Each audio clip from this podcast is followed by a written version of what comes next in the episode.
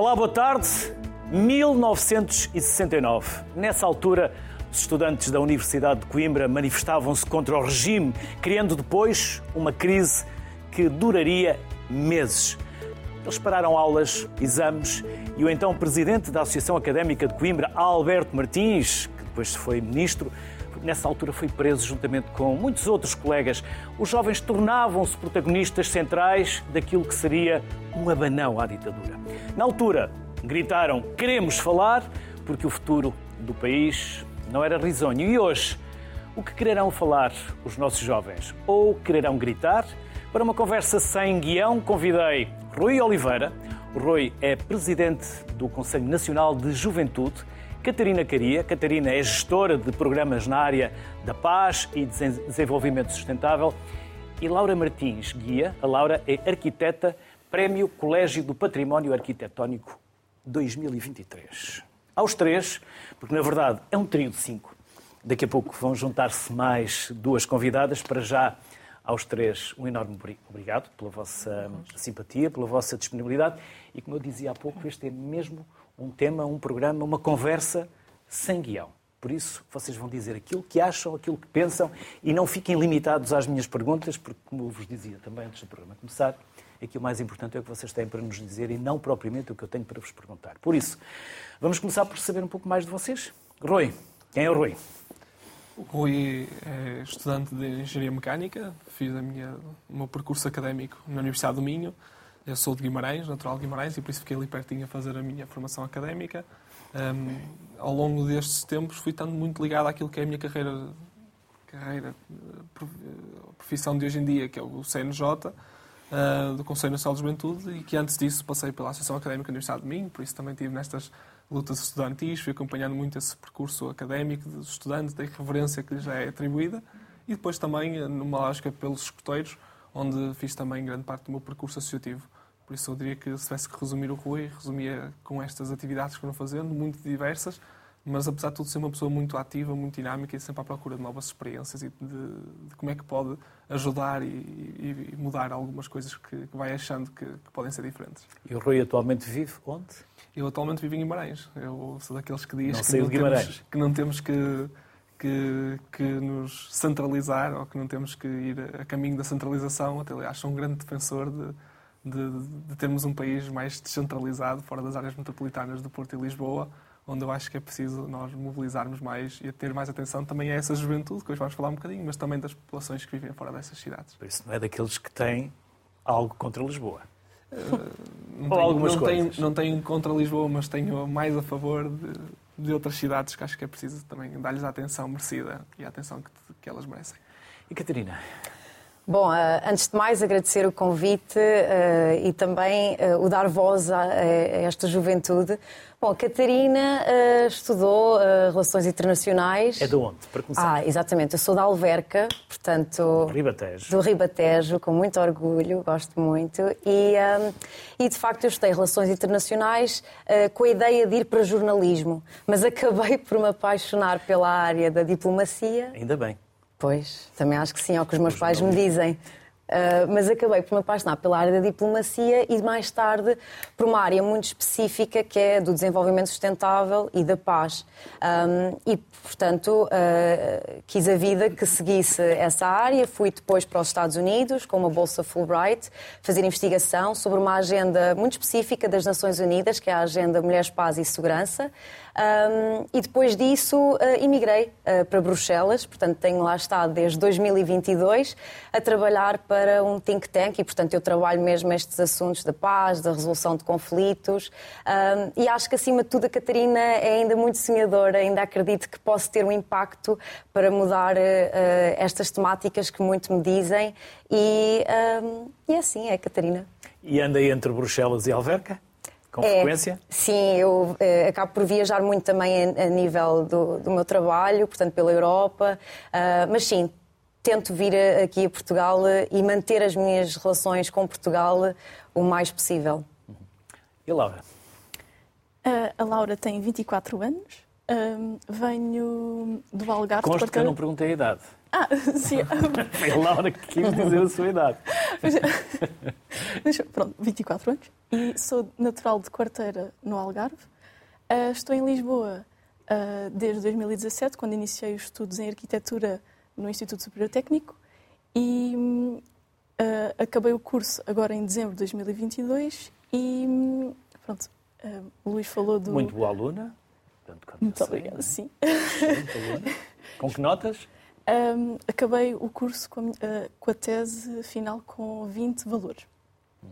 E, um, pronto, e agora, recentemente, ganhei o prémio do Colégio do Património da Ordem dos Arquitetos e também já tive a oportunidade de apresentar a minha tese em dois congressos. Uh, um congresso uh, pela Câmara Municipal de Lisboa, Ideias para Lisboa, onde se apresenta um, trabalhos académicos que se foquem na cidade de Lisboa e, mais recentemente, um congresso internacional da Fundação Carlos de Gulbenkian uh, acerca da historiografia das cidades. E, neste momento, trabalho como arquiteta um, no ateliê de arquitetura. E teve que vir para Lisboa para ter mais oportunidades? Sim.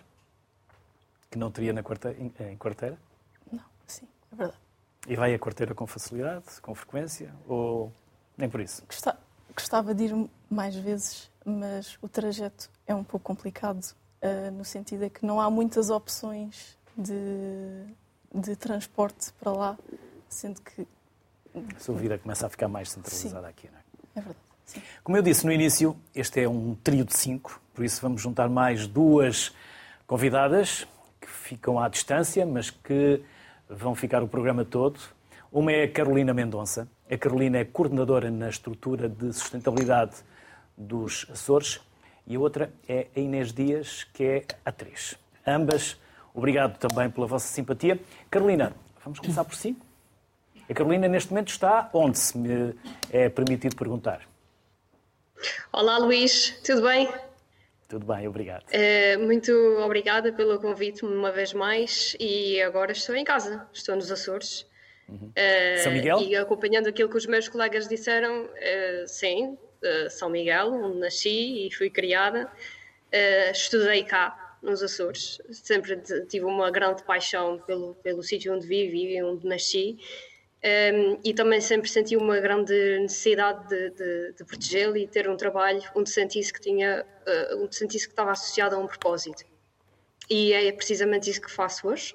Sou coordenadora da estrutura de sustentabilidade do Destino Açores e através dessa estrutura temos uh, funcionado como facilitadores do desenvolvimento sustentável em todo o arquipélago, o que, como podem imaginar, é desafiante porque temos aqui um contexto uh, geográfico, é, é, portanto somos nove ilhas, uh, todas elas com uma realidade muito distinta e com desafios muito particulares. E a Inês? Inês Dias? Olá, Inês. Olá, boa tarde. Boa tarde. Olá. Tudo bem? Sou Inês Dias, sou atriz e se calhar falando um pouco sobre mim, eh, formei-me na Escola Superior de Teatro e Cinema, em Lisboa. Sou natural da Almada e acabei por me mudar para Lisboa depois de acabar a minha formação, porque comecei a trabalhar aqui.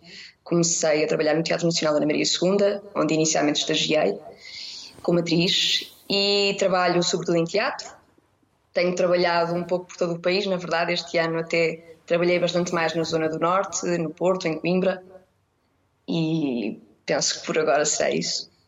Por isso, também é rápido dar um saltinho ali à Almada. É só atravessar, atravessar a ponte. Sim, é só atravessar a ponte. Obrigado aos cinco. Uh, agora que estão apresentados, esta conversa, como eu disse, vai sem guião. Por isso, Rui, por onde vamos começar? Quem, quem me conhece, e eu vou, vou fazer aqui um parênteses, de todos, a única pessoa que eu conheci foi a, Carolina. Conheci a Carolina recentemente, nos Açores, e uh, fiquei impressionado com a capacidade de comunicação, de persuasão, aliás, eu e toda a plateia. E foi por causa da Carolina que nasceu este programa também, para vos dar voz, para saber quais são as vossas preocupações, porque nem sempre nós sabemos uh, definir, porque olhamos para vocês sempre, ah, no meu tempo é que era bom. E se calhar não é bem assim. É, Antes Rui? de mais, agradecer à Carolina que fez com que tivéssemos mais uma vez a oportunidade de ter os jovens a participar e a dar voz. Eu acho que esse é um ponto muito importante. Eu comentava isso antes do programa. Bem, eu vou, é, é meias entre a Carolina e a Catarina. Ah, partilhado entre a Carolina e Também a há aqui uma Catarina segunda responsável, que é para, Catarina. para esta responsabilização deste, deste programa e por termos mais uma vez em horário e em eh, televisão portuguesa falar sobre a juventude e a falar sobre os jovens, o que é que os jovens querem, o que é que os jovens pensam e a ouvir o que é que os jovens têm a dizer sobre a sociedade, onde se inserem.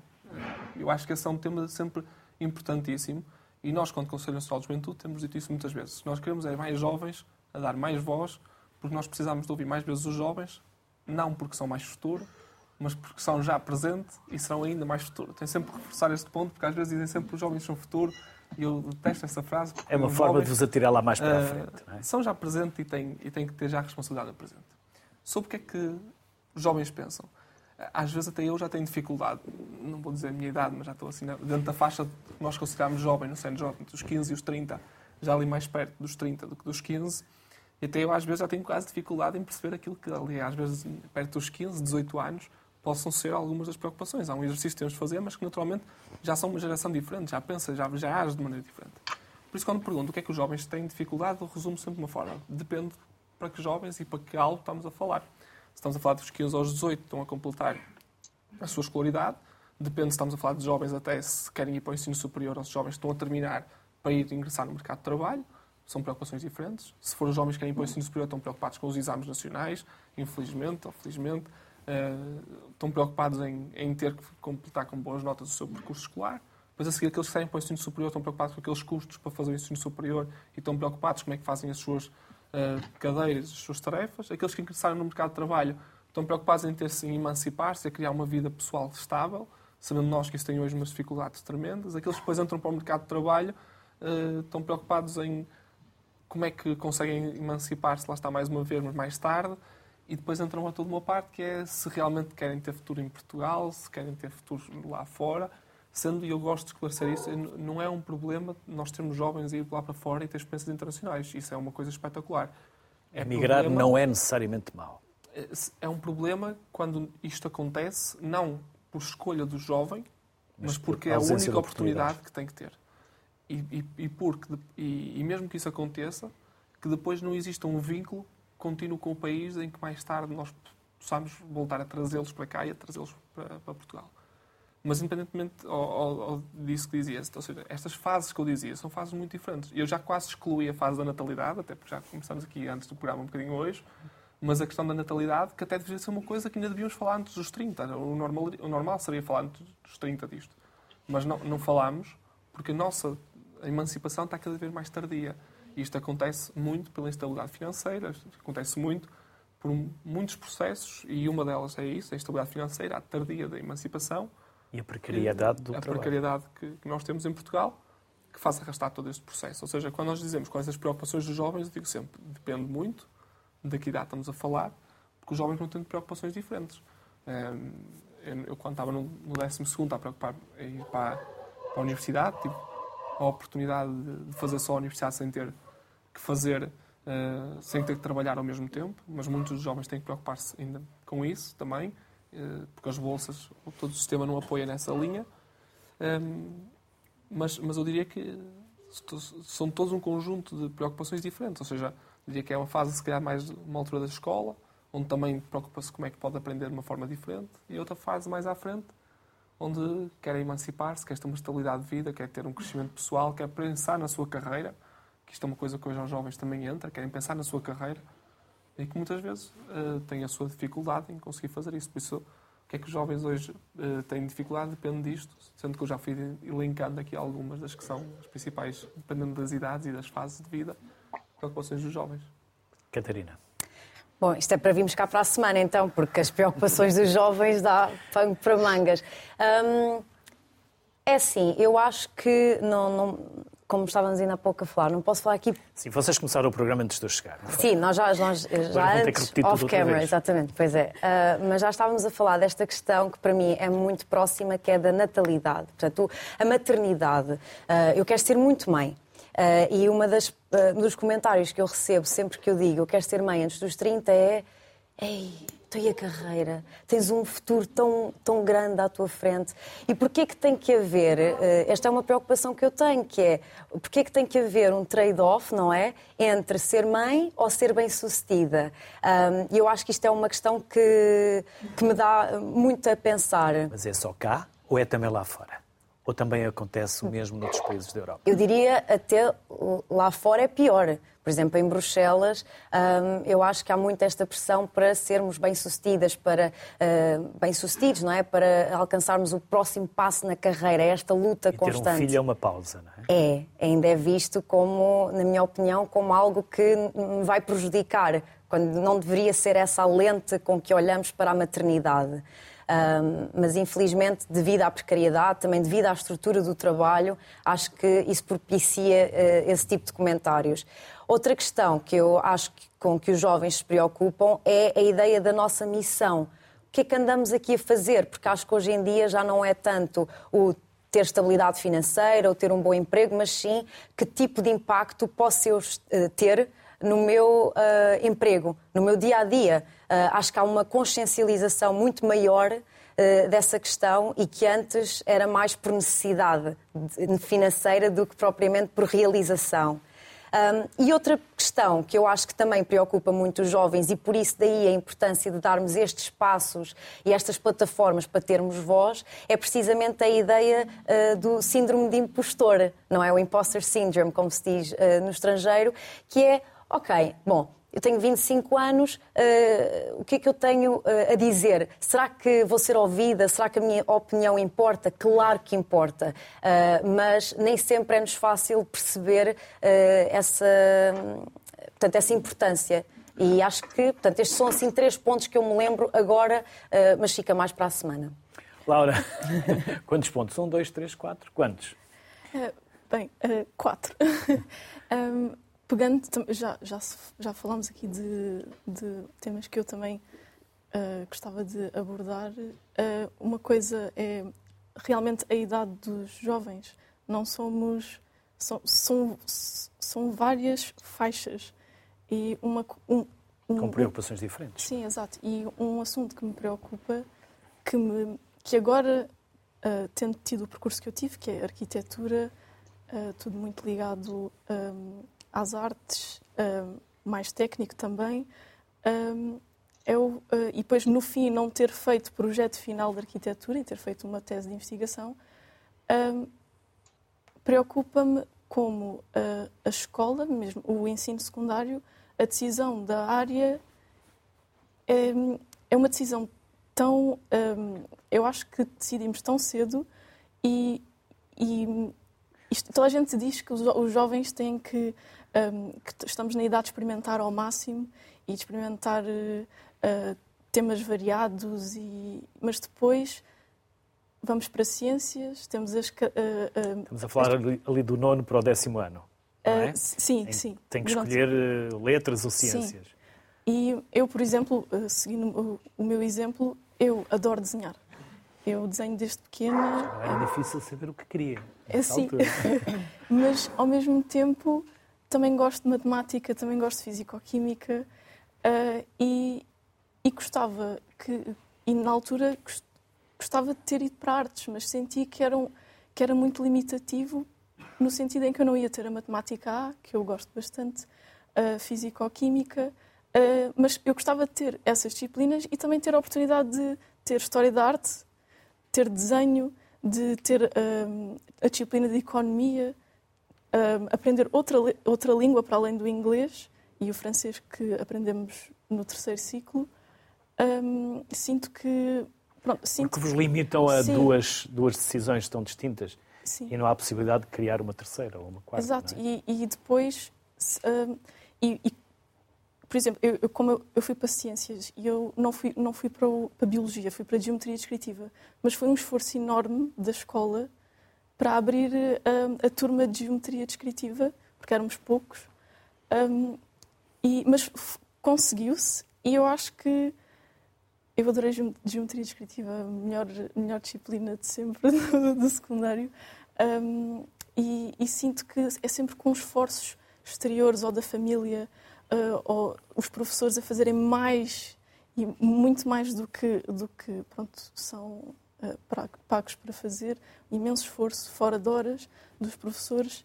Uh, eu acho que essa experimentação devia estar mesmo uh, incluída na, na escola desde cedo e não termos que ficar focados num tema tão definitivo para até, até a universidade. Carolina, desde São Miguel. Carolina, quais são as suas, vossas preocupações? Quer elencar? Luís, em primeiro lugar, sinto-me lisonjeada porque é muito bom saber que tipo, tem esta sementinha, tipo Inception, na tua cabeça e, que, e que esta sementinha se tenha, uh, tenha feito este efeito dominó e, e estejamos todos aqui hoje a conversar sobre assuntos que são muito importantes. Um, Identifico-me com tudo o que foi dito até agora, com exceção da Catarina. Catarina, eu não quero ser mãe.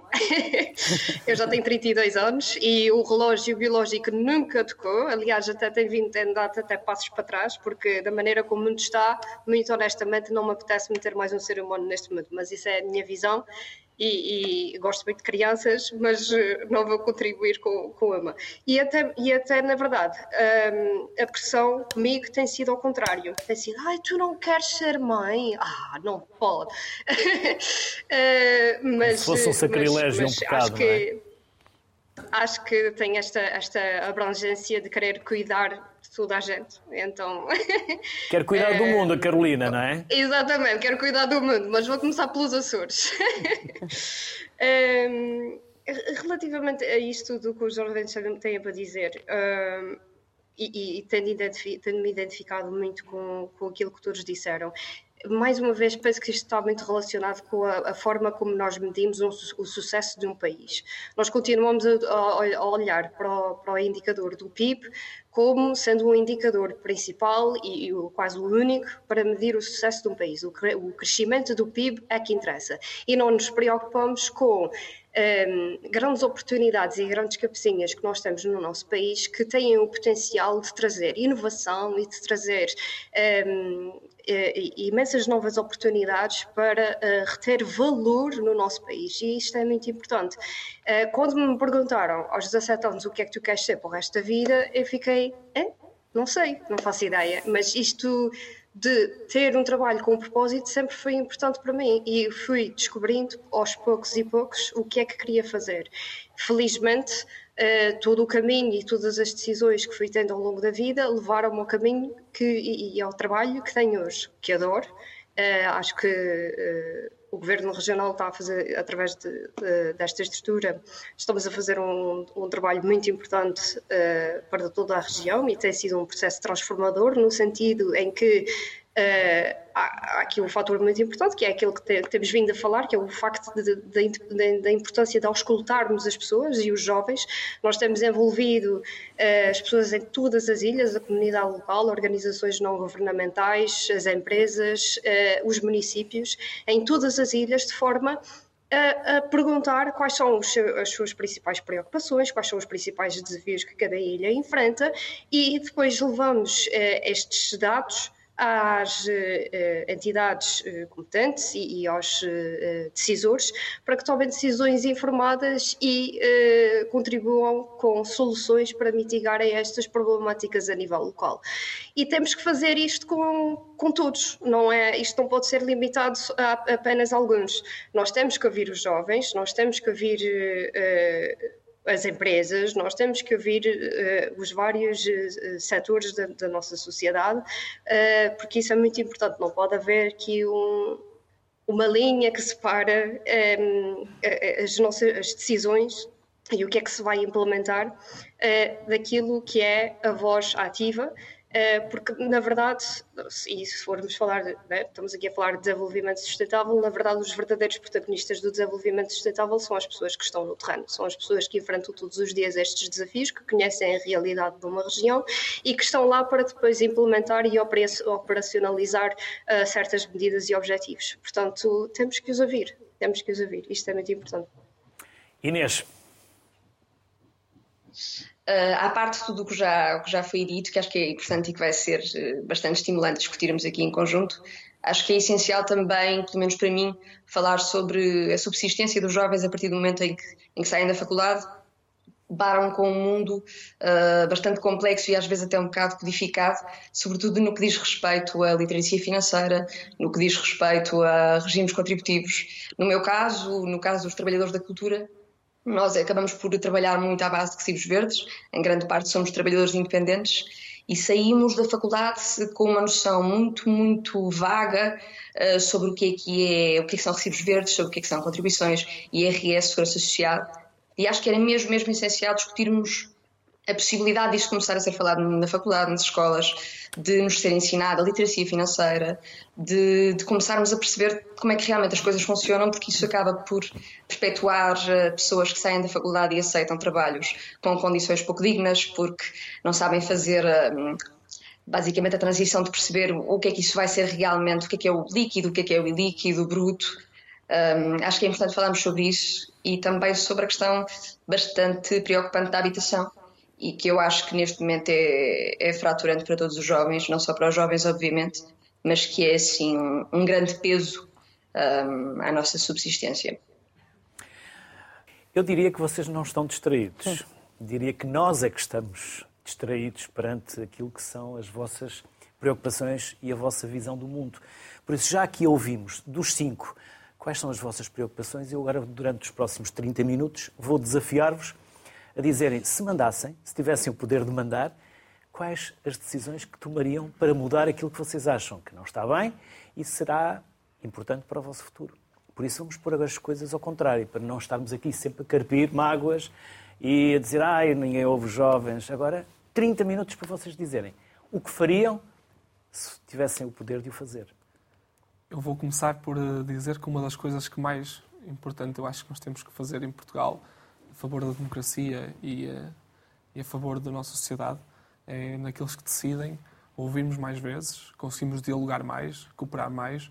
Eu tinha uma nota hoje que era uh, de quais nós temos que aprender uh, a ouvir-nos mais e a não pensar que estamos sempre uns contra os outros. Porque nós, de repente, viramos uma sociedade onde parece que. Uh, tudo Está tudo são, muito polarizado, não é? É, tudo, tudo parece que são duas trincheiras. Tudo estás a favor ou contra? Ou, a favor ou contra. Por mim ou contra mim? Não há um diálogo de de compromisso. E por isso essa era a primeira parte. Aliás, Ou seja, os moderados estão a falhar nisto? Uh, Vocês são moderados? Eu, eu considero-me moderado e tento fazê-lo várias vezes e tento apelar a essa, a essa, parte. Aliás, no próprio Conselho Nacional de Juventude temos dito muitas vezes, e avançando para outras partes dessas políticas, que é preciso, em alguns assuntos, que o arco mais central, moderado, possa até assumir, ou melhor, alargar este arco de decisão para certas decisões que têm que ser de um compromisso futuro para com o país e para com a sociedade. Seja, não, Tem que haver pactos de regime. Ou seja, Rui, se mandasse, promovia pactos de regime. Em que setores? Educação? A habitação, Saúde? vou começar por esse que é um, óbvio. Ou seja, nós temos que ter uma estratégia clara para a habitação, que seja compreendida entre vários setores, uh, quando digo setores ideológicos, para que não tenhamos uma alteração de governo e tiramos, de repente, quase recomeçar ou fazendo coisas do zero. Quando estamos a falar no, na, no âmbito do trabalho, também temos de ter uma agenda no trabalho que seja isso, seja alargada, tem que ter um consenso. Um consenso é difícil, mas um, um, um pacto laboral também? Um, o pacto laboral, um, onde temos questões claras. Eu, eu, nós somos claramente a favor, e eu sou claramente a favor do aumento do salário mínimo e salário médio. São questões que nós temos que rapidamente aumentar para ter sequer competitividade. Só falamos no salário mínimo. Uh, falamos falar do salário médio, é? Muitas vezes. E o mínimo porque... está a ficar encostado ao médio porque, porque o mínimo é decretado por lei, não é? Ou seja, é, esse é, é mais fácil de se alterar. Uh, o Como médio é que exige. Médio? Uh, tem, que, tem incrementos, tem, tem, a ver com questões de fiscalidade, com... uh, tem a ver com questões de fiscalidade, tem a ver com questões de, das próprias organizações da sociedade civil, uh, governo e também empresas assumirem a sua responsabilidade e aumentar e valorizar os seus empresários, os empresários valorizar os seus trabalhadores. Temos muitas vezes essa questão. E depois uma última parte, e esta é a parte mais sensível, deixei para a última por causa disso, eh, porque para mim é a parte mais eh, ligada, tive, como disse, um percurso educacional na educação. Eu acho que nós na educação temos mesmo que reformular o nosso processo educativo. Eh, há bocado falávamos sobre isso, sobre o processo na escola, esta questão dos currículos. Quer dizer, hoje, ao sigo Ciências e Tecnologias, eu também segui Ciências e Tecnologias, eu sigo Ciências e Tecnologias ou Ciências Económicas. E, quer dizer, por exemplo, numa alfândega, nós cruzamos as duas. Cruzamos a Física, a Química, cruzamos a Biologia e cruzamos a parte económica hoje temos a certeza que muitos dos trabalhos que existem para o futuro serão trabalhos onde vão coincidir áreas que até agora não se juntavam e até agora não estavam a coincidir. E por isso eu digo isto muitas vezes. Nós temos que começar a ter currículos mais abertos que permitam essa parte de, contacto uns com os outros. Nesse contacto com a escola, tenho sempre uma mensagem muito importante. Nós precisamos de menos tempo de sala de aula, de mais tempo de escola. Menos tempo na sala de aula a adquirir, a adquirir no sentido de, de receber unicamente conhecimento. Como Há no hoje outras Europa, ferramentas Como acontece nos sistemas educativos do Norte da Europa. que ainda temos hoje, sim, e que isso, dentro de sala de aula tem que ser E possível lá não tem tanto sol. Pa- pa- Isso mesmo. E tem essas dificuldades de, de- de não poder brincar e estar cá fora. Então, nas crianças, acho que é mesmo grave essa parte. Ahm, mas ahm, de, de fazer essa parte de, de, de estar na sala de aula para debate, para partilha, e depois essas questões como falávamos, da questão da literacia, literacia financeira, literacia no âmbito da sustentabilidade, mil e uma coisas que são da nossa sociedade. A escola tem que formar cidadãos completos e isso tem que haver uma responsabilidade também da sociedade na escola. E aí tem a ver com questões das associações de estudantes serem fortes e terem dinâmica na escola, promover esses debates, promover esses encontros, promover essas atividades que façam as pessoas aproximar-se a essa área, os clubes, seja no âmbito de línguas, seja no âmbito de muitas de- de atividades que podem ser dinamizadas, que acontecem não no espaço de aula, mas noutro espaço, que é o espaço da escola, onde a escola também é um espaço dos jovens estarem. E isto não pode ser uma coisa que é, parece, a escola é uma coisa muito certa, parece às vezes, eh, como católico e, e, católico, às vezes a escola parece quase ali uma coisa muito parecida à ideia que nós temos da igreja, daquela coisa muito séria, muito fechada. Não, a escola tem que ser um espaço de convívio, porque é nas relações, inter- 85% das nossas aprendizagens estão nas relações interpessoais. E por isso nós temos que ter mais contacto entre jovens, entre pessoas. E por isso essa parte do sistema educativo acho que é uma parte essencial, tanto na escola, e aqui está a meter secundário, básico, mas também na universidade. Eu sempre o meu exemplo. Eu sou de engenharia mecânica, gostava muito de trabalhar na área da biomecânica e para isso precisava de anatomia. Mas não há quase. Há depois no nível de mestrado, mas no nível de licenciatura não há quase nenhum, nenhum momento em que eu possa ter essa parte de anatomia. Mas na minha universidade, nós temos uma universidade que, eh, uma universidade que tem uma faculdade de medicina em que há uma cadeira ou há um- uma série de palestras sobre anatomia em que eu poderia participar. Porquê é que eu não participo? Porque aquilo é fechado, porque diz anatomia 1, anatomia 2, anatomia 3. Em vez de dizer anatomia sobre isto ou anatomia sobre aquilo, nas relações internacionais é mais fácil. Em vez de ser União Europeia, aula 1, aula 2, aula 3, é ser União Europeia, sistema financeiro. A União Europeia, sistema parlamentar ou a parte parlamentar. E as pessoas que querem aprender mais sobre aquele tema podem ir participar livremente, ainda que depois tenham que fazer o seu curso.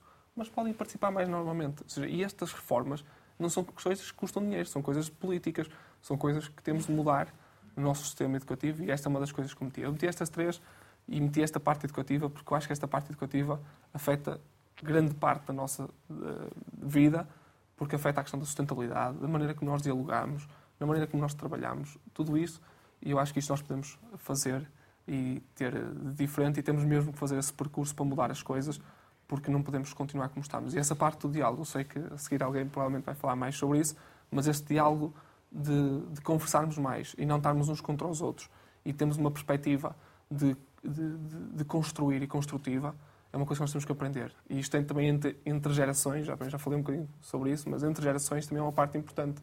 Quando saímos para o mercado de trabalho, de repente não ter um problema que é os novos e os velhos parece que estão ah, uns contra os outros ali na organização. Não. Os novos têm irreverência, têm até novidades que podem trazer à empresa para evoluir e os velhos também têm uma experiência naquela organização que podem, em conjunto, crescer e fazer muito. Dizem os manuais, dizem os manuais de economia que se queremos criar uma, uma equipa forte, 40% de mais velhos e 60% de mais novos.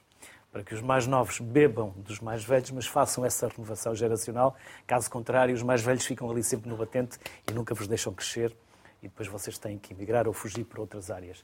Por isso, já percebi, se fosse líder, político ou partidário ou governativo, promoveria um pacto de regime em várias áreas nos partidos da, que- da governação. Sim, acho que, acho que esse diálogo... Moderados. Eh, sim, eu acho que falta principalmente este, Certo? este, esta não...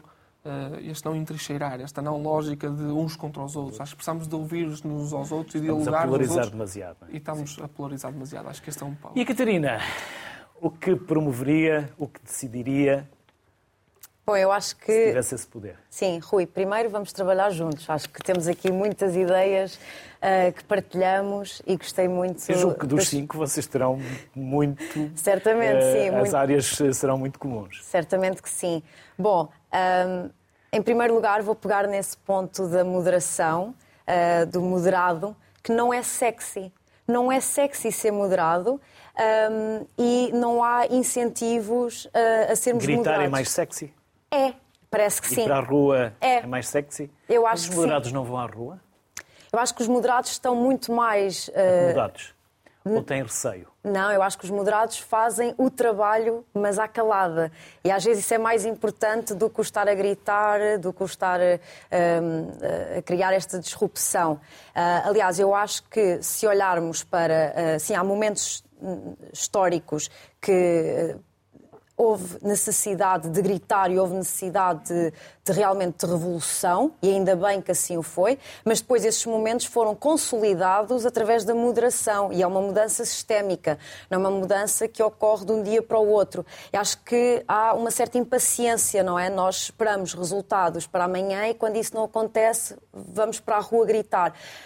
Eu percebo que haja necessidade disso, talvez até para chamar a atenção, mas a ação tem que ser moderada. Um, e nós assistimos hoje em dia a um radicalismo, a uma polarização que é muito perigosa. Uh, se olharmos agora até mesmo para aquilo que se está a passar entre Israel e o grupo Hamas, há claramente aqui uma polarização entre se estamos a favor de Israel, estamos contra a Palestina, se estamos a apoiar a Palestina, somos uh, contra Israel. Isto é muito perigoso, esta, esta conversa, uh, que depois é ainda alimentada pela desinformação. Uh, e, portanto, há que ter muito cuidado quando acabamos por cair nesta, nesta, portanto, neste, neste erro, não é? nesta falácia. E a Europa não está a comunicar bem? Eu acho que a Europa. Porque vocês nasceram na Europa. Certo. Vocês nasceram com o euro. Primeiro nasceram depois do 25 de abril de 74, todos. Nasceram numa Europa, viveram no euro, mas não saíram de crise em crise. Certo, é verdade. É verdade, e sim. a vossa geração tem vivido de crise em crise. É, nós estamos sempre. hum, E os burocratas e aquilo que vocês veem lá em Bruxelas, eles têm uma noção do que se passa no resto da Europa? Ou é como Lisboa, que também nem sempre tem uma noção do que se passa em Guimarães?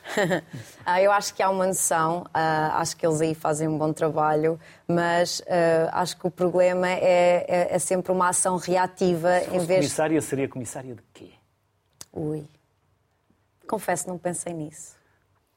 Eu acho que a União Europeia não é tanto o meu palco. Acho que as Nações Unidas é mais onde, ah, onde eu gostaria de fazer diferença. Mas ah, certamente. Neste Conselho Diga. Com este No- Conselho de Segurança? Estas Nações Unidas? Há uma, há uma necessidade urgente de reforma do Conselho de Segurança e da estrutura, sim.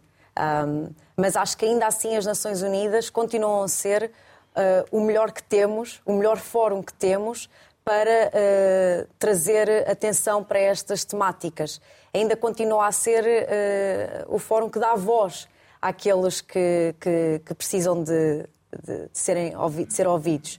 Um, eu acho sim que a estrutura tem que ser mais preventiva, portanto, mais focada na resiliência, no construir resiliência e mecanismos de, de resiliência, do que reagirmos. Parece que estamos sempre com paninhos quentes a reagir a tudo eh, e a crises que já são esperadas, portanto, não são sem precedentes, não é? Seria uma alta comissária. Seria uma alta, alta comissária das Por Nações que não? Unidas. Por que não? Para quê? Para refugiados? Para. onde pudesse fazer a diferença. Onde pudesse fazer a diferença. Eu acho que ah, a mim ca- interessa muito a questão, por exemplo, das mulheres, as mulheres em contexto de resolução de conflito. O papel da mulher, que é tão importante ah, para o alcançar uma paz sustentável, porque nós aqui, quando falamos desta agenda, por exemplo, das mulheres, paz e segurança, nós não estamos a querer excluir os homens, que há ainda umas, ah, umas construções mal feitas da agenda e interpretações que não são as corretas. Aquilo que nós queremos fazer com a agenda de mulheres, paz e segurança é, no fundo, realçar o papel que a mulher tem e a importância da mulher para estes processos de paz para atingirmos um bem comum. Todos nós queremos uma paz sustentável e não queremos uma paz que vá durar uns anos e a seguir eh, voltamos eh, à situação de conflito. E para isso precisamos de uma multitude de, de- de lentes, de uma multitude de experiências e, e nós não podemos alcançar a paz se excluirmos metade da população do mundo. E, portanto, aí sim seria algo que eu, que eu teria eh, muito a dizer. E a Laura? O que teria a dizer ou a decidir? Bem, a dizer, já nos disse. E a decidir?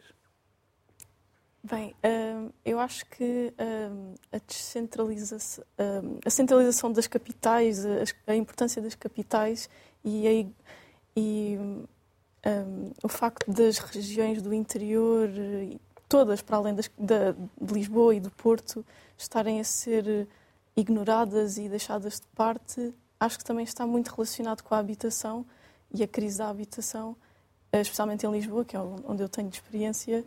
Um, eu, um...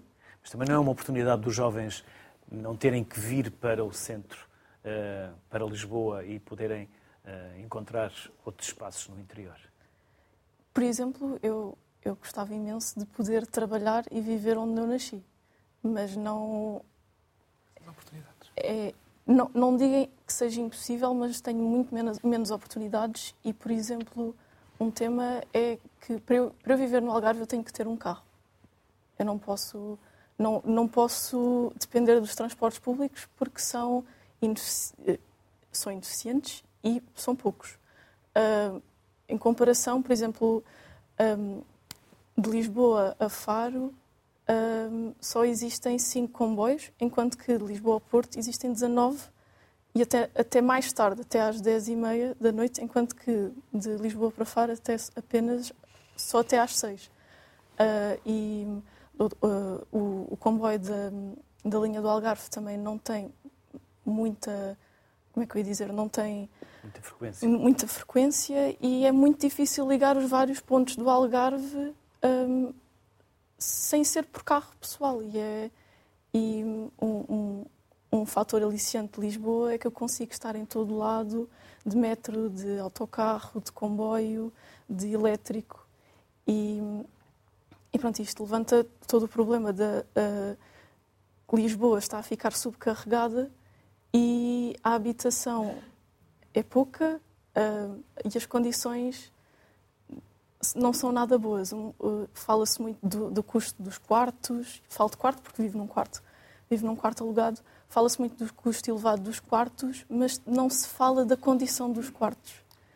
Eu vivo num quarto pequeníssimo, de, uh, tem 3 metros por 2, um, numa casa com mais 5 pessoas, um, cozinha partilhada, a casa bem partilhada e, e, estou lá há seis anos e agora a pensar em sair para um, para um lugar mais meu, primeiro é caríssimo e mesmo que eu arranje um quarto maior, um, é sempre numa casa com mais oito pessoas. Um, ou, ou... Onde não há privacidade, onde não Sim. há um espaço próprio. É, a cozinha partilhada também já me aconteceu me roubarem comida da cozinha. Uh, e é muito é muito desconfortável e, e, e mesmo e, e, coisas que eu possa pagar têm muito mais condições, por exemplo, ou não tem a janela ou, ou chove dentro do quarto, um, um, não, pouquíssima arrumação, sem espaço para nada um, e eu acho que se, se, se, o país fosse todo aliciante, todas as partes do país fossem aliciantes, eu acho que não estávamos neste sufoco de ter 13 pessoas num apartamento, que também há, os quartos mais baratos são quartos minúsculos com 5 beliches. É horrível. E depois também há hum, a desigualdade na parte em que muitos dos quartos não querem rapazes, não querem casais. E até mesmo se eu, se eu me quiser juntar e, hum, com outra pessoa. Também não o permitem. É difícil. E, Por isso a habitação seria claramente uma das Sim. áreas em que interviria. A Carolina tem esse, essa facilidade, eh, essa virtude de morar no paraíso, que são os Açores. Carolina. Exatamente, é um paraíso. Mas dos Açores é para o mundo. Decidi cá ficar. decidi, exatamente, dos Açores para o mundo. Um, mas atenção, somos um sistema muito complexo e somos sempre afetados pelo mundo também. Um, relativamente ao fazer a diferença e como fazer essa diferença, eu acho que é necessário uh, ver foco. Se nós não nos conseguirmos focar e, e, perceber quais são as prioridades de um país, de uma região, de um município, nós vamos estar constantemente a tirar medidas uh, sem conseguir que elas tenham real impacto. Há assuntos que nós continuamos a discutir que já deviam ter sido ultrapassados. Qualquer país ou região, principalmente um país ou região que tenha uma dimensão pequena, como nós, eh, vai ter uma quantidade limitada de recursos, sejam eles financeiros ou humanos. Portanto, é muito importante priorizar. E como é que nós estabelecemos prioridades? Ouvindo as pessoas. Aqui, no, com a estrutura do DMO, uma das coisas que nós fizemos com, a, com as Green Teams em todas as ilhas foi uh, precisamente ao escutar cada um dos grupos de trabalho no sentido de apresentá-los, uh, apresentar temas e eles próprios votarem nesses temas, considerando o que é que era mais preocupante e mais desafiante resolver no, no, no contexto daquela ilha. E depois é importante uh, pensar em medidas que depois sejam capazes de solucionar de uma, forma eficaz aquele, aqueles desafios. Outro aspecto que eu quero realçar aqui, que é muito importante, é nós temos imensos planos uh, e outros instrumentos e mecanismos uh, que, se já tivessem sido implementados, muita coisa não estava a ser aqui discutida. Um, os planos são feitos, mas depois não são implementados. Portanto, uh, aqui relativamente às medidas que uh, no, ano, no ano passado, por acaso, Luís, já vejo atrasado, porque no ano passado uh, fui convidada para integrar uh, uma das 100 mulheres que, que contribuíram para uh, inscrever uma medida para o novo governo do, do Costa. E, e, precisamente uma das medidas que, que sugeri foi haver uma, uma reforma do sistema educativo. Quer dizer, nós, uh, o mundo evoluiu, nós todos evoluímos, temos uh, telemóveis, temos a tecnologia nas nossas mãos e continuamos a ouvir o professor como se apenas e unicamente o professor tivesse todo o conhecimento. Isto mudou. Uh, portanto, são necessárias soft skills e, e, outras capacidades técnicas e e, e uh, não só técnicas, mas também emocionais, uh, para conseguirmos lidar com, os, com, com, outros humanos, que isso é muito importante, nós conseguirmos estar efetivamente em sociedade e conseguirmos lidar com as outras pessoas e, ao mesmo tempo, eh, termos a capacidade de olhar de forma crítica para aquilo que nos é apresentado para resolvermos os problemas. Nós estamos a ser enfrentados com vários problemas globais, eh, como as alterações climáticas, guerras e outras situações em que não temos as ferramentas para eh, pensar em soluções. É? nós temos temos feito isso, mas de uma forma muito, muito gradual. E, mas ah, penso que podíamos acelerar esse processo se isso viesse, uh, né, costuma-se dizer, uh, pequenino que se torce o pepino, se isso viesse de base uh, e se uh, nos jovens já fosse incutido uma série de ferramentas relacionadas com System Thinking, System Innovation, eles já estariam mais bem preparados para enfrentar estes uh, desafios. Uh, outro Carolina, aspecto seja, é a valorização das profissões. Carolina, ou seja, pediram-lhe um contributo, mas ficou no papel. Foi só para ganhar tempo? Penso que sim, penso que sim. Eu posso enviar, isto foi estar no Expresso, está uh, lá elencadas as 100 ideias das 100 mulheres, mas Ou seja, quiseram-vos ouvir, mas não vos escutaram, não é? Quiseram-vos ouvir, mas não tiveram a capacidade de escutar. Sim. E outro aspecto é a valorização das profissões. Hoje em dia vemos muitos jovens, e mesmo os pais e as pressões sociais, uh, a incutir nos jovens tu vais para médico, ou vais para advogado, ou vais para juiz, porque estas é que são as profissões, digamos, bem aceitas na sociedade e conceituadas. Mas, uh, e então, como é que eu uh, posso arranjar o meu sapato? E como é que posso mudar a canalização? E como é que posso mudar uma lâmpada? Eu preciso de pessoas que também façam isso. E essas profissões são igualmente importantes. A recolha do lixo é uma profissão muito importante. Eu preciso que alguém me recolha o lixo. Portanto, é necessário que haja a valorização das profissões para que uma cidade, uma região, um destino seja sustentável em todos os sentidos, sustentabilidade económica, social e, e também ambiental. Se, se, se a, a, a, valorização das, das profissões é tão importante, porque se eu não tiver as minhas necessidades básicas nutridas, ou seja, se eu não conseguir eh, ter um emprego em que consiga no fim do mês dar comida aos meus filhos, eu ter comida na mesa, eu não vou pensar em fazer reciclagem, eu não vou pensar em questões ambientais, porque as minhas necessidades básicas não estão lá. Portanto, é muito importante também uh, valorizarmos as profissões. E, e seriam estas duas medidas para começar. e a Inês, o que decidiria e implementaria? Já gostava só de dizer à, à Carolina, depois da intervenção dela, que acho essencial esta coisa ter sido dita aqui, que é não haverem grandes profissões nem pequenas profissões. Acho que isso é essencial e acredito num mundo em que isso possa ser possível, em que não haja uh, grandes, grandes títulos e pequenos títulos, grandes profissões, pequenas profissões. E todas, todas têm a sua, a sua dimensão e todas são essenciais para o nosso para a nossa máquina, infelizmente, uh, continuar a funcionar. Depois, se eu pudesse falar em algo gostava de ver mudado, acho que sim, a educação, sem dúvida. Uma reformulação do, do método de, dos métodos de ensino, da educação, dos temas que são tratados e a par e passo com isso um, um real investimento na, na, arte e na cultura que acho que é essencial, é essencial para isto tudo que estamos aqui a falar, uh, para encontrarmos soluções, para propormos uh, novos destinos. A criatividade é a base de tudo. A criatividade é que nos vai permitir imaginar novas possibilidades, questionar, responder, olhar o mundo de outra forma. E acho que é, é, é bastante desolador ver o desinvestimento da cultura que o nosso setor tem sido alvo, e acho que é, é tempo de, de haver uma mudança real porque eu acho que a partir do momento em que houver um investimento real na arte e na cultura, as coisas vão mudar drasticamente.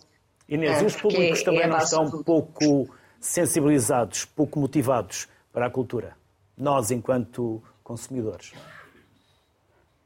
A questão é que eu acho que a cultura vê-la assim só como público, quem, quem é público e quem faz. Eu acho que a cultura está em tudo e a arte está em todos, não é? Eu não vejo a cultura só como uma coisa que é um produto que nós oferecemos a alguém ou, e que há alguém que recebe.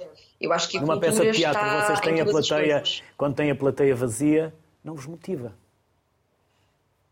Claro que não nos motiva, mas também temos nem que compreender que. Nem paga as contas. É? Como é óbvio, mas também acho que tem que haver uma, uma, um investimento maior mesmo na cultura para que as pessoas percebam que ir ao teatro, ir ao cinema é transformador, faz falta, é necessário. Uh, mas claro, enquanto não tivermos habitação e enquanto a fome for mais premente, hum, também não compro um bilhete para ir ao teatro, como é óbvio. Acho que há, acho que tem que ser um investimento transversal como é natural, mas deixar de descredibilizar a arte como, como só mais um setor, como uma coisa que tem um retorno que não é material, que não é palpável. O retorno está em todas as coisas, até é bastante concreto. Só que, como não é financeiro, talvez, embora a arte também já é receita, hum, é mais difícil de, de, de fazer-se uh, entender e, e, dar a ver o retorno real da arte. Mas sim, um investimento uh, real na cultura e na educação.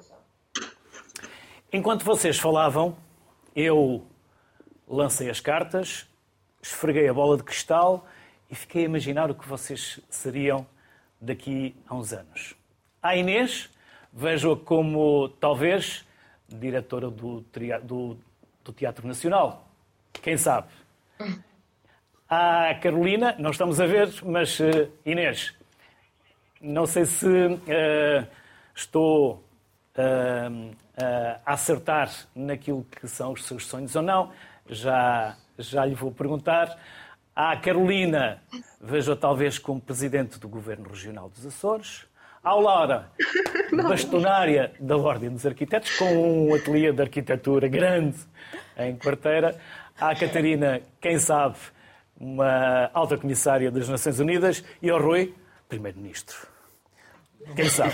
E já agora, quais eram os vossos, os vossos sonhos uh, quando eram mais novos? Começo por si, Inês. O que é que sonhava eu, eu lembro-me. Depende, quando era muito, muito jovem, dizia que queria ser médico obstetra. Mas depois, quando comecei a fazer teatro amador, com os 9 anos já, já estava muito delineado que queria ir pelo caminho do teatro. E a Carolina? Eu sempre quis ser veterinária sempre quis ser veterinária, até tinha média, uh, preenchi lá a papelada toda e depois de preencher a papelada disse: Eu não quero nada disto, eu quero mudar. E, e escolhi então um, turismo, porque acho que é.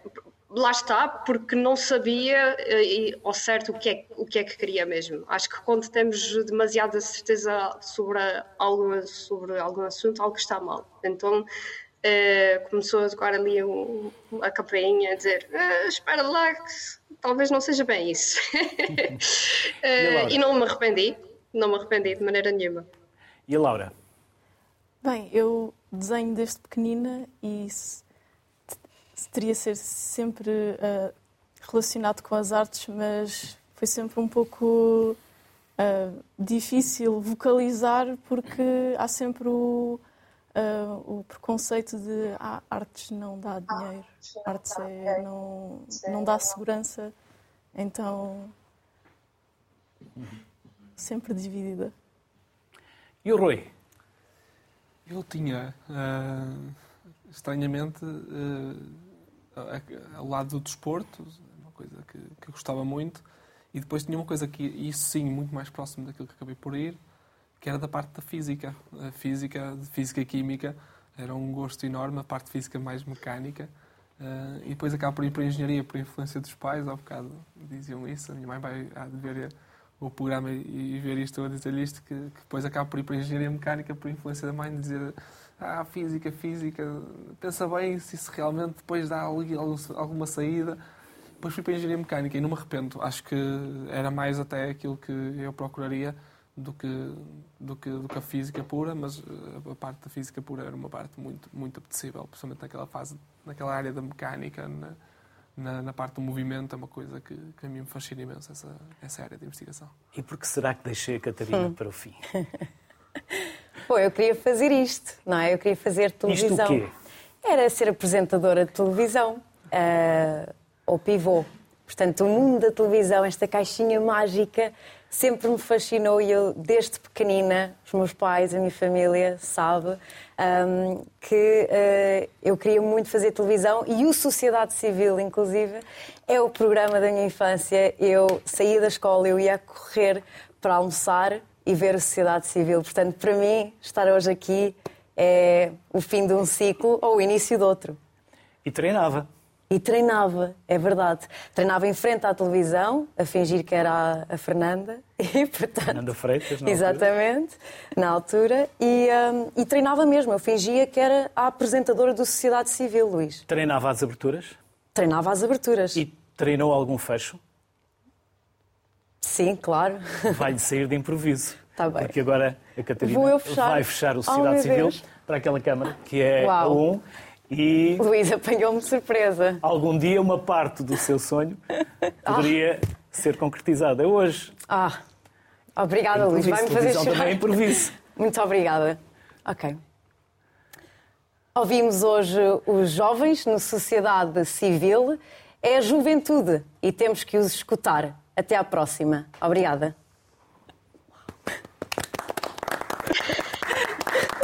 Obrigado. Oh, Luís, Boa obrigada. tarde. Até amanhã.